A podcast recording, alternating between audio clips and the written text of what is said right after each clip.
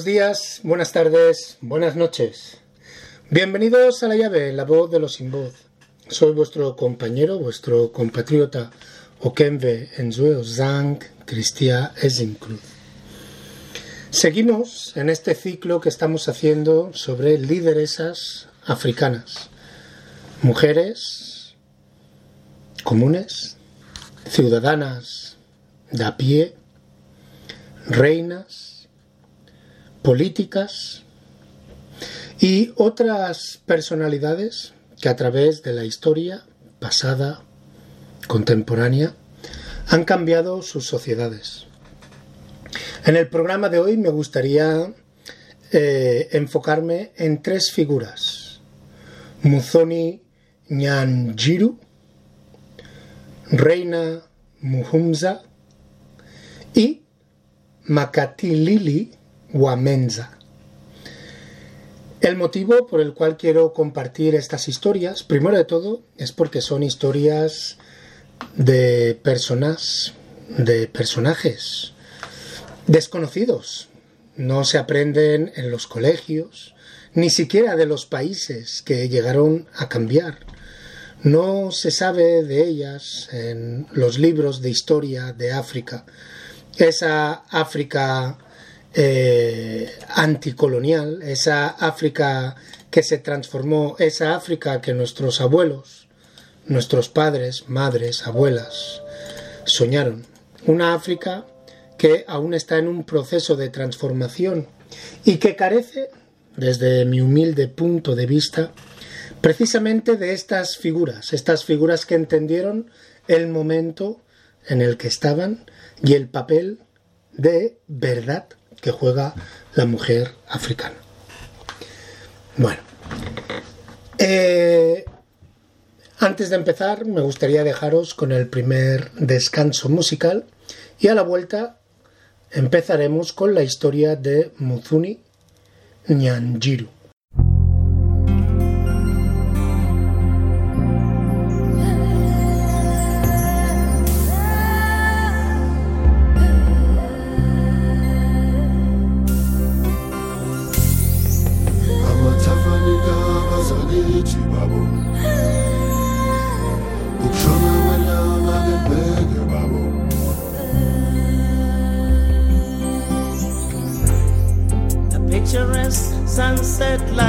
The sky.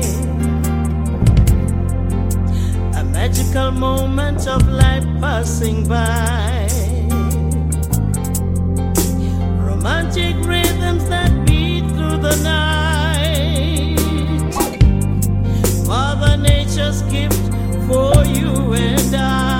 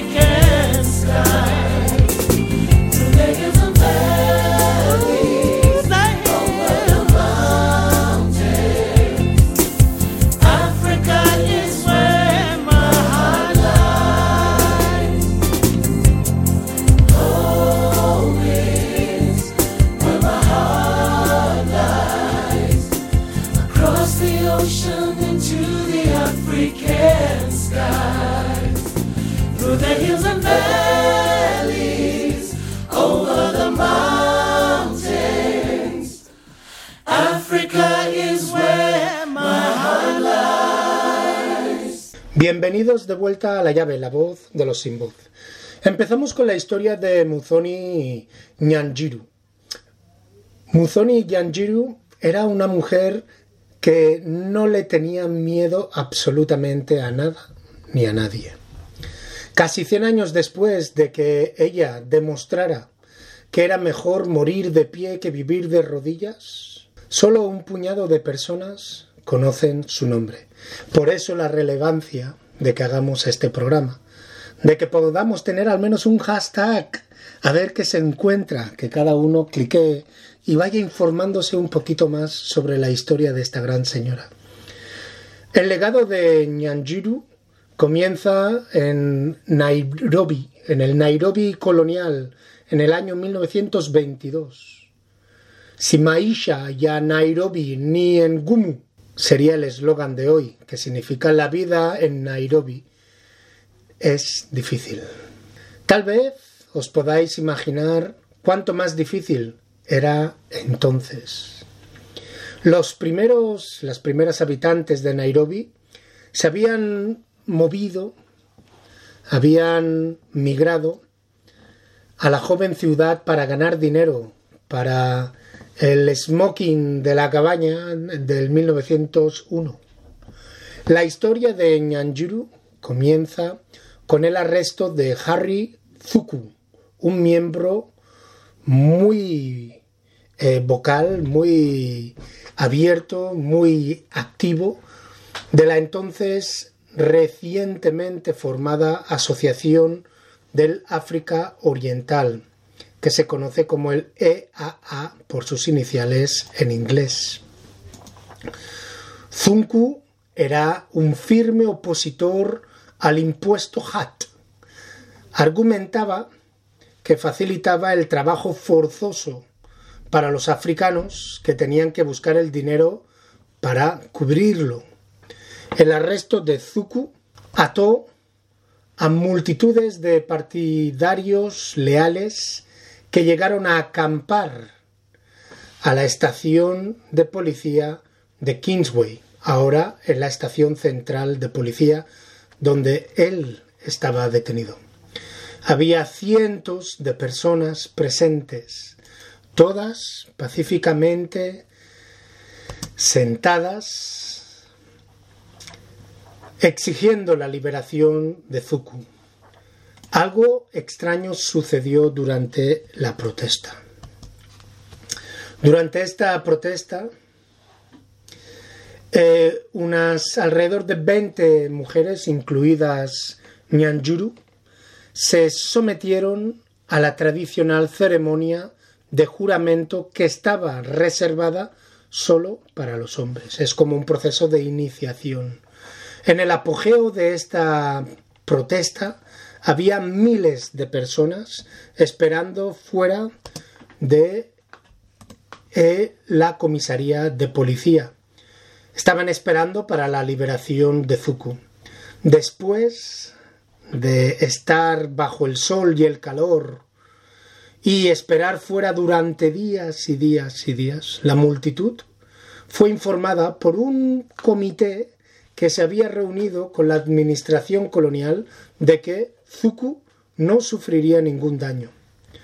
También les dijeron este comité que nadie le había formado, o sea, nadie lo había convocado, que el gobierno les había informado que sólo tenía la intención de retenerlo hasta que pudieran concederle una audiencia.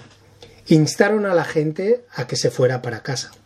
Es en este punto que muchas de las personas presentes acusaron a esa delegación, a ese comité, de haber sido comprados. Pero en ese momento una gran parte de la multitud ya estaba cansada, agotada, en su mayoría los hombres. Ya se estaban preparando para irse para casa y acabar con esa acampada. Muchos de los presentes ya habían resuelto que sus esfuerzos habían sido en vano ya habían, como dicen los ingleses, give up, ¿eh? ya se habían cansado, ya habían decidido que hasta ahí se habían llegado. Este fue en el momento en que Nyanjuru después de esperar bajo los cielos abiertos durante días, no tenía ninguna intención de irse sin pelear. Así pues, nuestra lideresa, Nyanjuru, se movió al frente de la multitud y utilizó un insulto tradicional kikuyu conocido como Guturamira Engania, que significa levantar su vestido sobre su cabeza y exigiendo Tomas mi vestido y me das tus pantalones. Ustedes, los hombres, son cobardes. Nuestro líder está ahí. Nosotras, las mujeres, vamos a ir a buscarlo. Guturamira engamía. ¿Eh? Fijaros en ese, en ese, en esa frase, en ese dicho, ¿eh? Que es como un insulto, como decir, me quito el vestido y darme vuestros pantalones. Sus gritos reavivaron a la multitud, especialmente a las mujeres, que corrieron hacia adelante para desafiar a los oficiales coloniales que hacían guardia. Los hombres que se habían retractado se avergonzaron de regresar y se unieron, de regresar a casa, y se unieron de nuevo a las mujeres, ahora al frente de esta protesta. Los ascaris abrieron fuego contra la multitud que cargaba, lo que resultó en múltiples víctimas y muchas personas heridas. El recuento oficial de muertes se mantiene entre unos 21, siendo cuatro de ellas mujeres. Nada se sabe de las otras mujeres que participaron en dicha protesta y que murieron. Muzoni Nyanjiru fue una de las primeras víctimas en caer. Su coraje, su valentía y desafío frente a la injusticia colonial sigue siendo hoy parte de lo que alimenta la resistencia muchísimos años después, ahora con la lucha contra el neocolonialismo. Así pues, con el grito de Gutu Ramira en Ganía, animamos a todas las mujeres, no a que se quiten los vestidos, ni a que se pongan los pantalones, solo de forma metafórica. Que entiendan que el lugar de la mujer está al frente de la lucha. Y que cuando la mujer está al frente de la lucha, los hombres nunca darán un paso atrás. Recordar, Guturamira en Ganía. Este es el grito Kikuyu, un pueblo feroz del que ya hemos dedicado programas anteriormente cuando hemos hablado de diferentes luchas anticolonialistas. Y su nombre es Muzoni Nyanjuru. En este punto me gustaría dejaros con el segundo descanso musical y a la vuelta vamos a hablar de la reina Muhumza.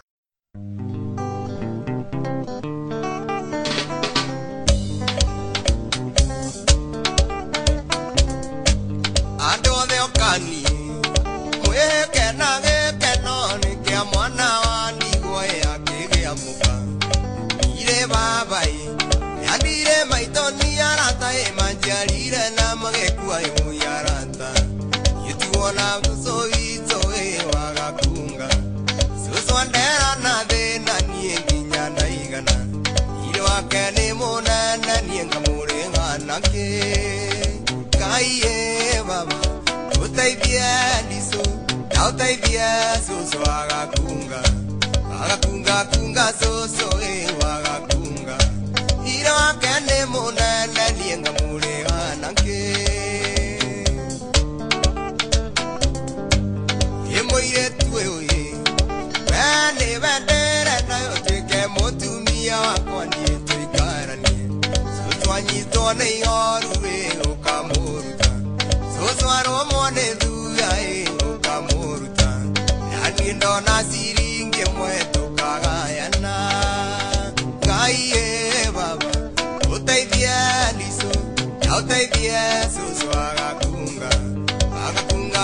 mazuzo eh.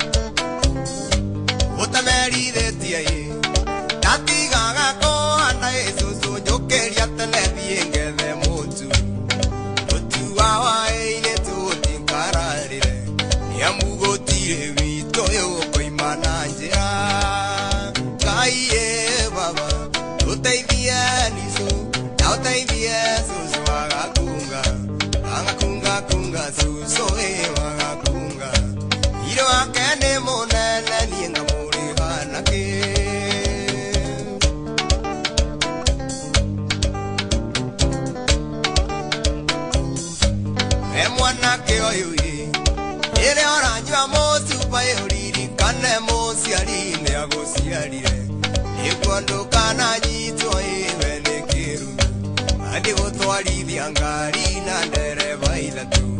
Ĩno nĩ thigara ĩrĩ kanua ĩna ĩrĩ kĩongo. Ũyũ nĩ mũhiki ũrĩ haha ĩna rĩ kĩongo.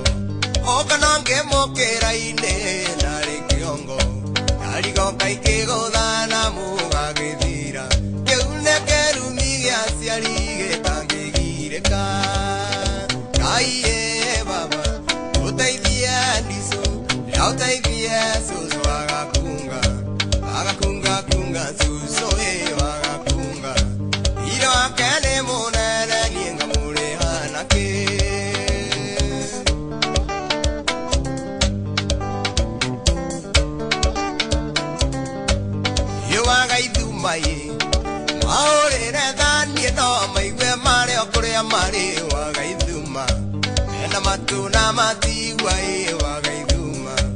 mena maitho na mationa-ĩ waga ithuma andũ aitũ marĩ gũthira-ĩ na kĩrumi.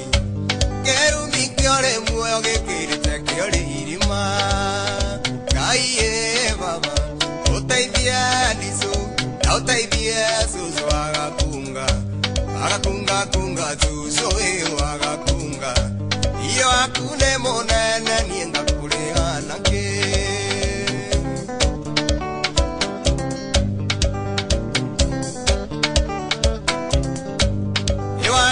mai.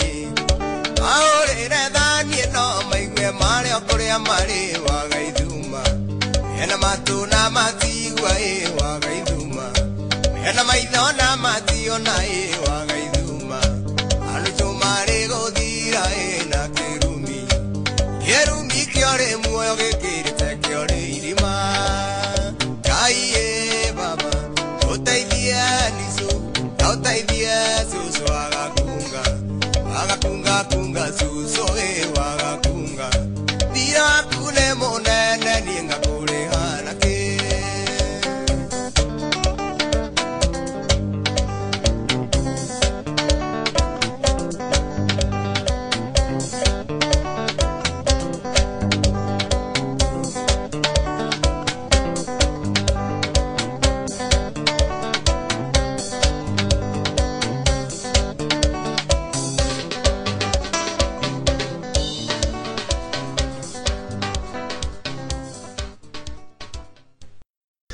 Bienvenidos de vuelta a la llave en la voz de los sin voz. Proseguimos. La reina Muhumza fue la líder de un poderoso movimiento de resistencia contra los regímenes coloniales alemanes y británicos a principios del siglo XX. Es importante que nos acordemos de los alemanes porque siempre hablamos eh, del tema de los anglófonos, los francófonos, los lusos, que son los que hablan portugués, pero nos olvidamos de que los alemanes también estuvieron allí y muy cerca de casa, como ecuatorianos. Como sabéis, en Camerún estuvieron los alemanes y la Segunda Guerra Mundial, tanto la Primera como la Segunda Guerra, mal llamadas guerras mundiales, que realmente son guerras europeas, muchas de esas guerras se lidiaron en el continente africano. Pero esa parte de la historia, como siempre, ha sido negada, borrada, para que sigamos pensando que nunca hemos contribuido a nada de lo que ha pasado en el mundo occidental, cuando la realidad es, Occidente no existiría sin África. Repito, Occidente no existiría sin África. El que no me crea o la que no me crea no pasa nada. Mirar simplemente la historia de Occidente donde empieza. Igual que nosotros tenemos el comienzo de nuestra civilización en el Kemet, el Kemet antiguo, el Kemet negro, el Kemet de Cheikh Anta Diop estudió, que tanto nos habló, estamos hablando de 12.000 años de historia. La historia occidental empieza en Grecia, más o menos, más o menos, eh, unos 600, 700, 800 años antes de Cristo. Vale, pongamos 800, pero más o menos unos 600 años antes de Cristo.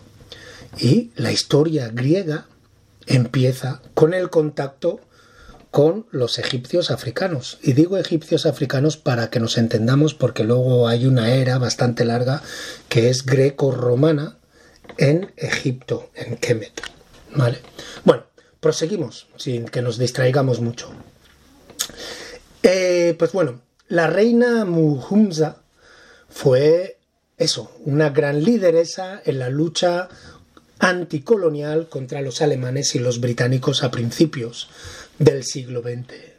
Ella fue también viuda de un rey, Kijeri IV Rwabugiri, que gobernó una región en la actual Ruanda. La reina Muhumza dio un paso adelante para asumir la responsabilidad militar después de la muerte de su esposo.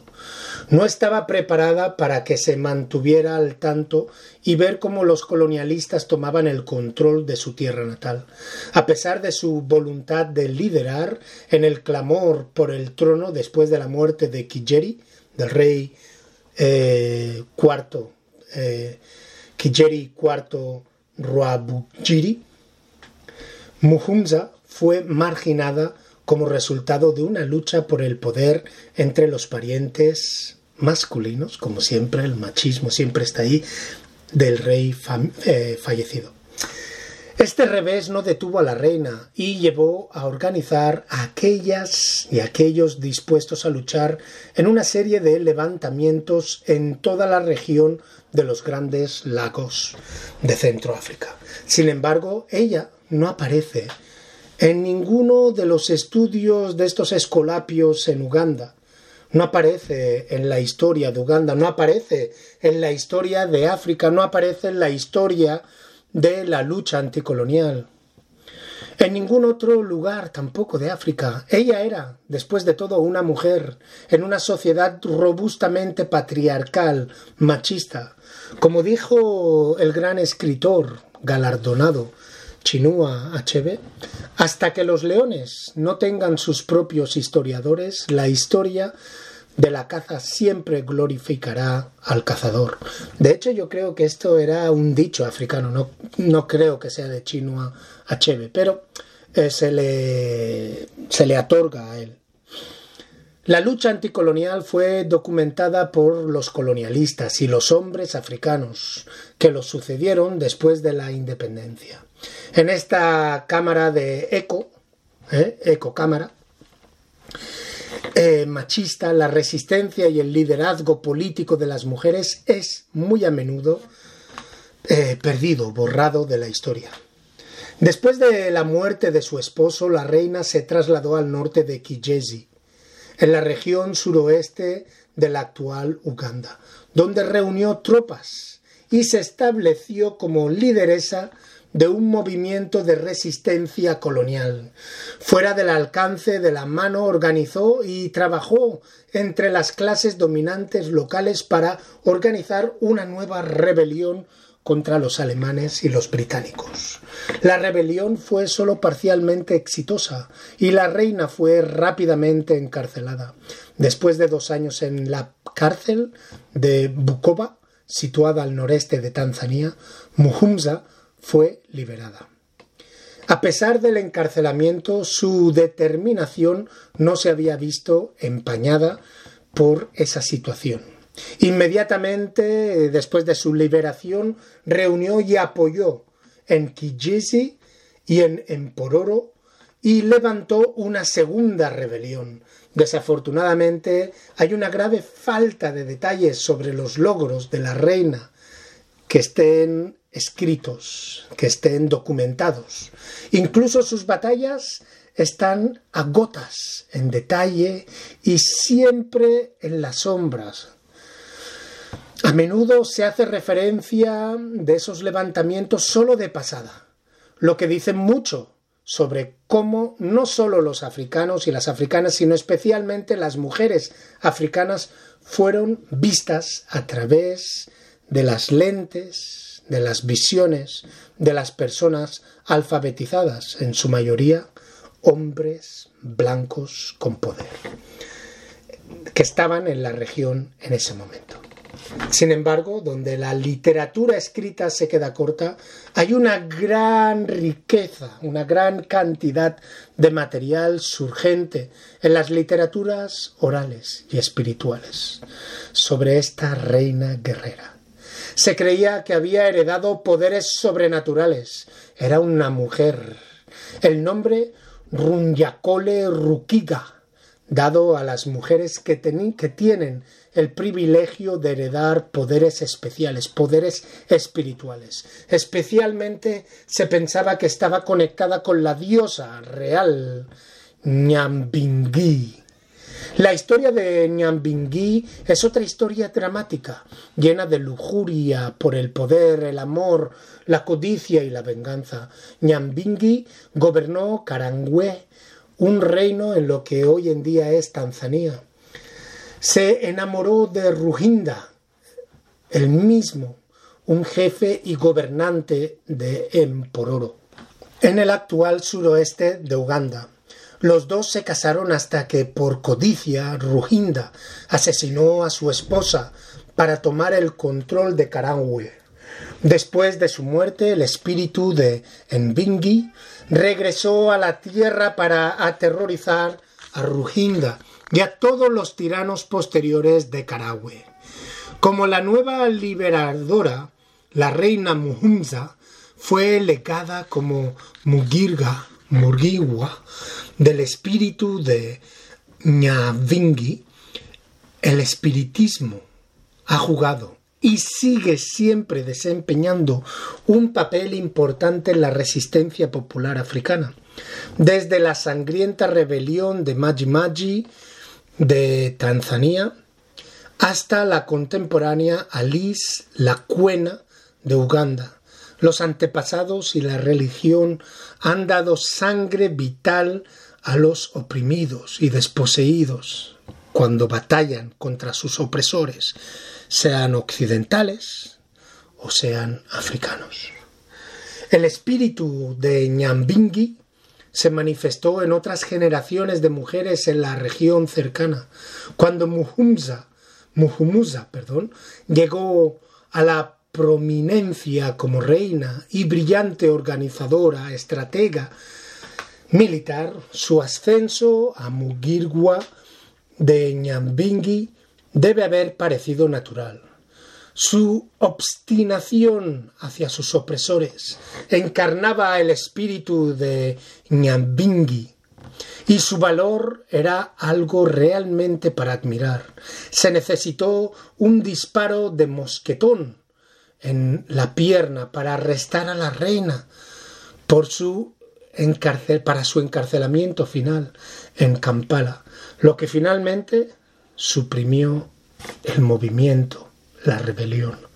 El éxito de la reina Muhumza y el aire místico que la rodeaba despertaron la atención de las autoridades coloniales que en 1912 trajeron la ley de brujería. La ley consideraba que la brujería era un delito penal y era una herramienta utilizada para combatir los levantamientos dirigidos por los líderes dotados espiritualmente. Desde la prisión de Kampala las mujeres continuaron entrenándose y organizándose, siguiendo el ejemplo de la reina. Desde una edad temprana, las luchadoras se entrenaban en artes marciales y espirituales. Cuando mostraban suficiente habilidad y coraje, se graduaban y se les permitía luchar en la resistencia contra las fuerzas coloniales. Honestamente es difícil. Es muy difícil de entender por qué una lideresa así está ausente en la historia de Uganda, en la historia de África, en la historia de la lucha contra el colonialismo, cuando dicha reina luchó no solo contra el colonialismo, sino también fue un ejemplo de una de las primeras feministas en resistir tanto el colonialismo como la dominación machista, la dominación masculina. En Runyankole, Rukiga, si alguien te llama Nyambingui, te llaman agitadora y te dicen que bajes el tono, pero tal vez los rastas, los rastafarians, tienen razón con sus círculos de tambores ñambingui a la luz de la vida de esta extraordinaria mujer. Podría ser el momento de comenzar a celebrar el espíritu de rebelión y comenzar a pensar en la etiqueta como un cumplido, la etiqueta de ñambingui como un cumplido y entender que en África espiritualidad y rebelión van cogidos de la mano. Y por supuesto deben ser liderados por las mujeres. Así pues, aquellos guineoecuatorianos y guineoecuatorianas que estáis pensando cómo acabar con la dictadura, el patrón está marcado. Como bien sabéis, mucha de nuestra gente, de nuestros compatriotas, con ciudadanos y con ciudadanas, piensan que Teodoro Bianchi-Nguema tiene poderes sobrenaturales, sea por comer los testículos de sus enemigos, de sus opositores, sea por tener los, mejor, los mejores brujos de Benín, sea cual sea, yo diré desde mi punto de vista, humilde punto de vista, sea cual sea las tonterías que queréis pensar. Pero la realidad es que en la memoria común, en la memoria colectiva, en esta filosofía colectiva, tenemos que pensar que para acabar con algo que el pueblo cree que es sobrenatural, tendremos que ser liderados por gente que entienda ese contexto de brujería, de morimó, de yuyu y demás, de embú y demás. Es muy importante que entendamos eso, porque si no, estaremos perdidos. Bueno, en este punto me gustaría dejaros con el descanso musical y a la vuelta hablaremos de Makatilili Wamenza.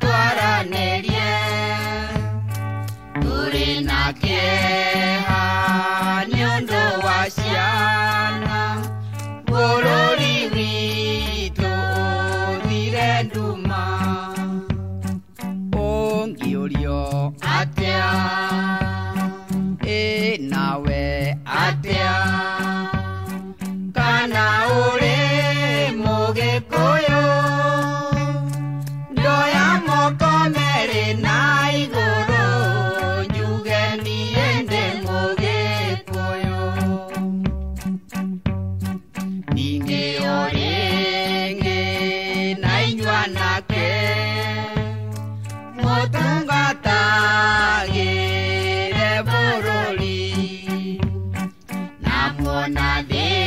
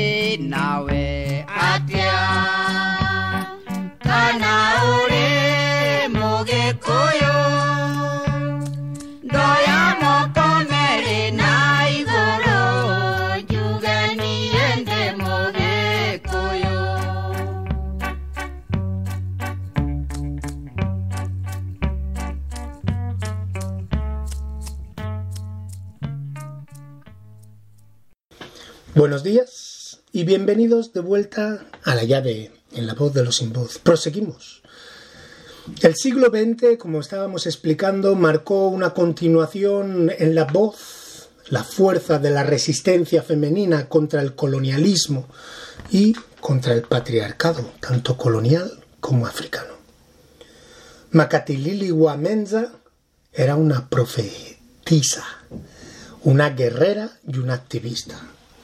Ella sola reunió un movimiento contra la dominación masculina, patriarcal y el colonialismo, con un seguimiento dedicado que podría competir con las estrellas de Insta de hoy. Al igual que con nuestra última figura, Muhumza, la reina Muhumza, conocemos pocos detalles sobre la vida de Makatilili. En las culturas locales y coloniales predominaba solo, como sabemos, los hombres. En términos de registros escritos de la época, documentos de la época, casi exclusivamente el producto de las potencias coloniales, las mujeres están casi completamente ausentes. Solo los nombres importaban a los imperialistas, donde los resistentes como Kabaka, Mwanga, fueron manchados con afirmaciones de homosexualidad. Las mujeres simplemente fueron escritas fuera de la historia. Sin embargo, la tradición oral sigue siendo una rica fuente de documentación histórica para los africanos y las africanas. Dependiendo de la forma y los medios de transmisión, se puede confiar en, el, en esta vertiente, en esta fuente de información oral. Incluso el Corán y la Biblia fue narrado inicialmente oralmente. Lo que sabemos es que es fuente es que Mekatilili era una hermosa reina, madre, oradora, inspiradora y lideresa espiritual que se oponía vehementemente al servicio militar obligatorio. Nació en el este de Kenia, cerca de Kilifi, entre el pueblo de Giriama. En el momento de su nacimiento, la costa oriental de África había experimentado un colonialismo bárbaro y el comercio de esclavos durante siglos. El entorno social por sí solo podría ser suficiente para inspirarla a la acción. Pero cuando uno de sus hermanos fue secuestrado y vendido como esclavo, se dio cuenta de que ya no podía ser pasiva. Luchó contra el reclutamiento forzado de hombres africanos en el ejército británico durante la Primera Guerra Mundial. Viajando por toda la región, sosteniendo Barasa, donde pronunciaba discursos apasionados y debatiendo con hombres jóvenes. También se centró en la prohibición del vino en nazi, introducido para aumentar la productividad de las fuerzas de trabajo libres y las, las políticas que repartieron la tierra más fértil a los imperialistas británicos a expensas de la población local. Se apresuró a establecer conexiones entre las políticas individuales y el efecto opresivo que tendrían en las comunidades en su conjunto. Su mensaje era simple, no cooperar con el dominio británico, no cooperar con los colonialistas británicos. Fue una organizadora inspiradora e utilizó varias tácticas para inspirar a sus seguidores y elevar su apoyo a un estatus de casi de culto. Ella alentaría a los disidentes a prestar juramento de obediencia solo a ella y jurar que cumplirían con el deber de defender su tierra ancestral. Su influencia se sintió durante la guerra de los Mau Mau en Kenia, donde se reflexionó sobre ella como una organizadora inspiradora y rebelde, revolucionaria. Ella entrelazó la canción y la danza en su resistencia, construyendo aún más sobre el aire semimístico que rodea su legado. Específicamente usó la danza kifudu, una danza frenética y extática para atraer multitudes donde quiera que fuera, a quienes luego podría predicar su mensaje de resistencia. El elemento espiritual de culto de resistencia asustó a las autoridades coloniales, ya que las ideas y la religión son difíciles de encarcelar o azotar. Repito, ya que las ideas y la religión, la espiritualidad, son difíciles de encarcelar y azotar. Por lo tanto, nuestra mayor batalla es la batalla ideológica y la batalla espiritual. Los mediums y místicos, chimanes y chimanas, que lideraban rebeliones, habían sido una espina en el costado de las autoridades coloniales durante décadas. Y finalmente culminaron con la aprobación de la ley de mediums fraudulentus del 1951, más de 300 años después de que la ley similar, la ley de brujería, existiera, se pusiera en el Código Penal británico como un medio para marginar a las mujeres y sofocar las amenazas a las ideas religiosas dominantes en ese momento y sus estructuras de poder concomitantes. Sus esfuerzos por resistir pronto atrajeron la atención de las autoridades coloniales y el 7 de octubre de 1913 Mekatilili fue exiliada a Mumías, en el oeste de Kenia, donde un entorno y una cultura diferente habrían ayudado a aislarla. Después de cinco años en el exilio, como Muhumza y Muanga, ella también escapó y caminó más de mil millas para regresar a casa y continuar su campaña contra los británicos. Lideró otra revuelta poco después de llegar a la costa. Avergonzados y enfurecidos, los colonialistas británicos decidieron que esta vez ya era suficiente y la encarcelaron de nuevo, esta vez en el norte del país, en la frontera con Somalia. Sin embargo, nuevamente escapó y regresó a casa, donde permaneció como lideresa comunitaria hasta que murió en el 1925, a los 70 años más o menos. Incluso hoy en día se celebra su resistencia, su rebelión, su espíritu revolucionario, junto con una estatua en dedicación a ella.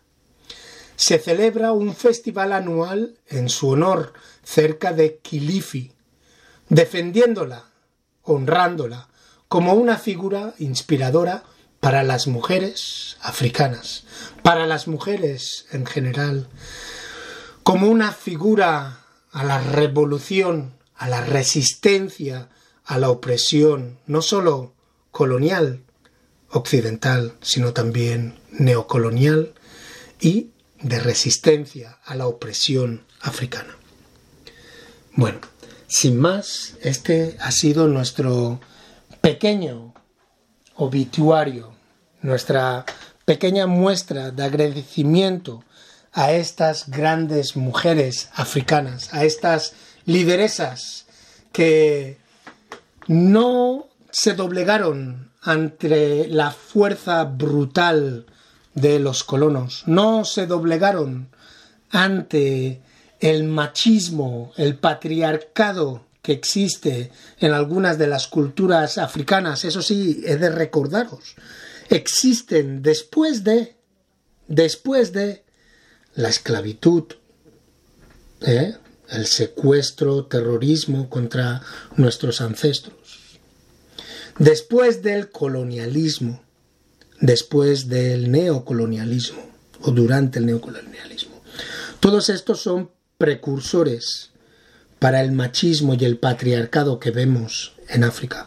Porque la África pre-esclavitud, la África precolonial, la África que conocemos, la África espiritual, la África tradicional, es una África donde la mujer está al frente, lidera sus naciones. No mejor ni peor que el hombre, simplemente al igual, pero se reconoce la fuerza, la capacidad de liderazgo que tiene la mujer africana. Sin más, lo dejamos aquí. Espero que recordéis estos tres nombres. Muzoni Nyanjiru, la reina Muhumza y la reina y lideresa Mekatilili Wa Menza. Recordar, otra África es posible, pero para ello la mujer debe de estar al frente de la liberación. Vamos a acabar con la opresión, con el neocolonialismo, con estos dictadores, con estos déspotas, con estos caciques que están oprimiendo al pueblo y sobre todo a las mujeres y a la juventud. Un saludo. Nos escuchamos la semana que viene. Ya sabéis dónde encontrarme. O gmail.com o Enzue en Facebook y en Instagram me podéis encontrar en mi perfil personal Zang Ezin. Un saludo y recordar, otra África es posible.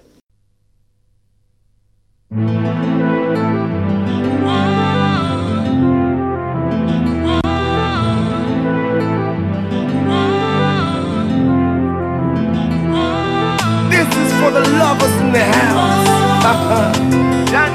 Tafuta penzi lako, mshike kwa mikono, mwangalie ndani ya macho, Mm, ah.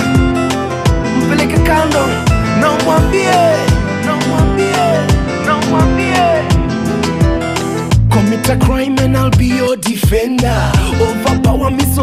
surrender. Mm, I wish I could be your saliva so that I could taste your lips whenever I envy your hipster vile inakushika kwa ma ha, kwa kweli manzi umebarikiwa, ndio maana tunaimba haleluya. I wish I could be your shoe. I would have such a beautiful view. And if I was the slit on your dress, my goal in life would be to aim for the highest. If only I could be your body lotion, I would walk with undivided devotion. Kila siku na kufikiria Ndiyo maana nasinzia, nasinzia nikikuwaza,